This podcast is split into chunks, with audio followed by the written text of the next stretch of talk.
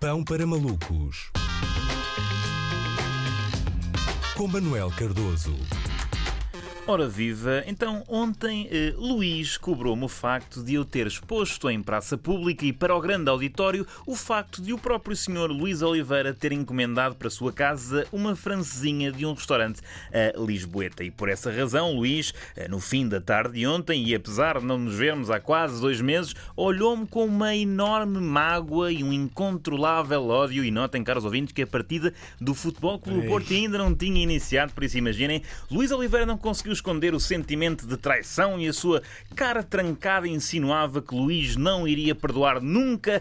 Tamanha chibaria gastronómica, esta iníqua psicofantia culinária, sendo que ainda conseguiu assegurar que tão indigna delação não iria ficar livre de consequências, tendo sussurrado ao meu ouvido, eh, de forma intimidatória, porque estamos a falar de um indivíduo cuja voz melosa e os simpáticos óculos não escondem o facto de ser de Arcozelo City, sussurrou-me Snitches get stitches. E admito, caros ouvintes, não é razão para menos, não é que, em princípio, eh, este crime lesa região de que Luís é acusado já estará nas mãos das autoridades competentes, não é? O inspetor Santiago, com o brasão da Judiciária do Porto, ouvirá o lado B das escutas do processo. Espera aí, espera aí, espera aí. Porquê é que escolheste Santiago?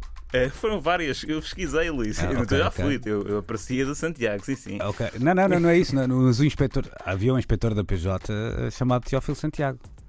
Ah, Já viste? Pois é. Deve ter sido aí um. PJ de Aveiro. Exato. Primeiro do Porto, depois da Aveiro. Isso foi aí um lado escondido na tua aqui, memória. Não, por acaso ele era há pouco, pouco tempo coisas sobre o processo face oculto e tal, Lá se calhar está, ficou aqui. Okay. Uh, mas pronto, eu estava a fazer um, um, um remoque com, eu percebi, eu percebi, eu percebi. com casas franzinhas. Uh, e vou terminá-lo, aliás.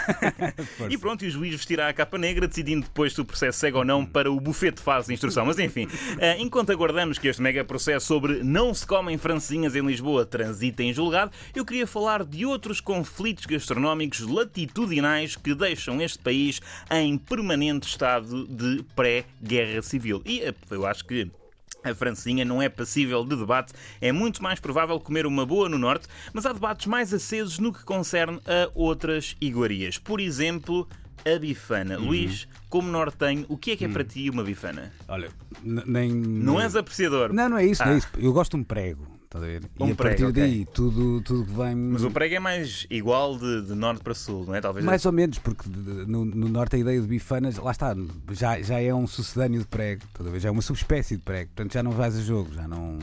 Já não, não mas, mas, tanto. mas tenho Eu uma boa história para contar sobre um prego, mas guardamos para o fim, não há. Eu acho que eh, no norte e no sul as bifanas são muito diferentes. Por exemplo, uhum. no sul a bifana é um bife de porco grelhado ou frito, enfiado numa carcaça com desplicência e habitualmente condimentado com mostarda à parte, não é? No norte, a bifana é um conjunto de fiapos de carne, não é? Esturgidos e estufados numa série de condimentos entre o álcool e o picante durante horas a fio, numa panela que não é lavada desde a derrota dos miguelistas na cidade invicta. E eu aqui também não tenho dúvidas, não só a versão do norte eh, da bifana é superior, eu gosto muito mais, como é incompreensível como os empresários da restauração do sul continuem a forçar a designação de bifana a uma Santos que não tem outra qualificação senão a de fevra em pão, não é?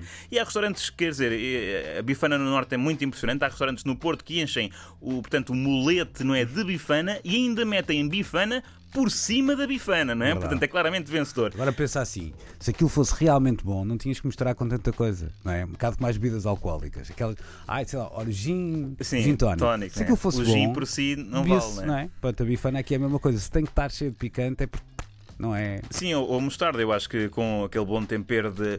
Eh, não, é, não é vinha de alhos, mas é pimentão, não é? Uhum. Eu acho que, acho que resulta. Outro cisma gastronómico do nosso país, a cerveja, não é? E há aqui duas questões, não é? Uma questão de fabricante e uma questão puramente terminológica, uhum. não é? Todos sabemos que há dois produtores de cerveja que têm a fatia de leão do consumo dessa bebida em Portugal, mas há uma diferença. Enquanto que o consumidor do resto do país bebe o que estiver mais fresco, o consumidor do Norte envereda pelo caminho do protecionismo regional e presta um juramento assim que atinge a maioridade de que não vai beber sagres. E isto aqui é um cisma que eu considero fútil. Digam o que disserem, as diferenças entre estas duas cervejas são quase ininteligíveis, né? intangíveis, a não ser que sejas um abade belga que produz cerveja há 92 anos em latte rap, não é? Quanto à questão terminológica, não consigo entender o olhar de desprezo quando alguém pede uma imperial acima do rio Lis, não é? Mas temos de assumir que, apesar da cerveja de pressão saber bem em todo o lado, o Norte ganhou a guerra cultural aqui, ganhou claramente a guerra cultural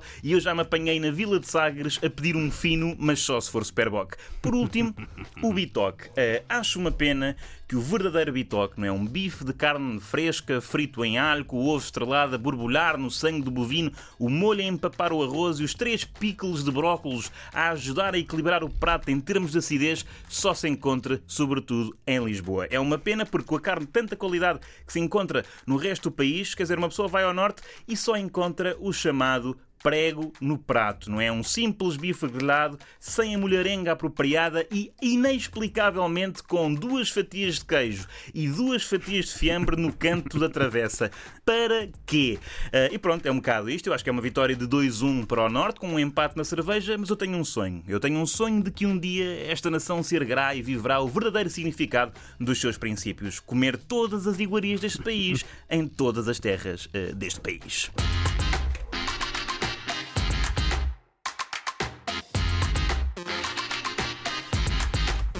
Prometi-te uma confissão sobre, sobre os pregos. Aqui há, há muito tempo estava eu a viver há pouco tempo em, em Lisboa e, e, veio cá um, um amigo meu que chegou a deshoras, não é? Sim. E então fomos a um, a um restaurante que eu tinha perto da minha casa.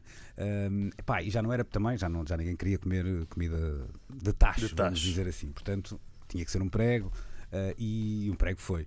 Um, e assim que chega ao prego e tal, e eu perguntei, então está bom? Ele, é pá, está bom, mas pá, nem um queijinho um queijinho. sim, sim. Depois acrescenta esta malta de Lisboa.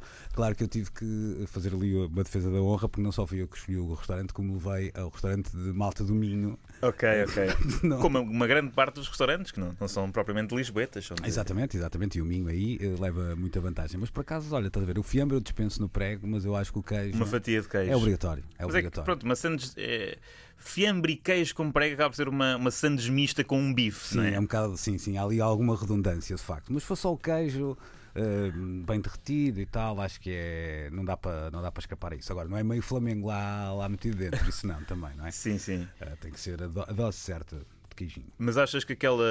Qual é, tu como pessoa que cresceste eh, e és do Norte, aquele, aquelas fatias de queijo e fiambre no prego, no prato, não é, não é, não é hum. dentro da Sands, é mesmo, estão ali dispostas, Sim. tiradas da, da, embalagem colocadas ali. Qual é que é o verdadeiro objetivo? É para encher mais, não é só comer o bife, é as batatas agora ainda caía bem. Era um fiambrezinho. um fiambrezinho, um bocadinho de queijo. Exato, o fiambre realmente lá, lá está. Não, não, mas tu tens razão, é porque às vezes nem sequer é porque no, quando é no pão, lá está, ele está no pão, portanto até se derrete e tal.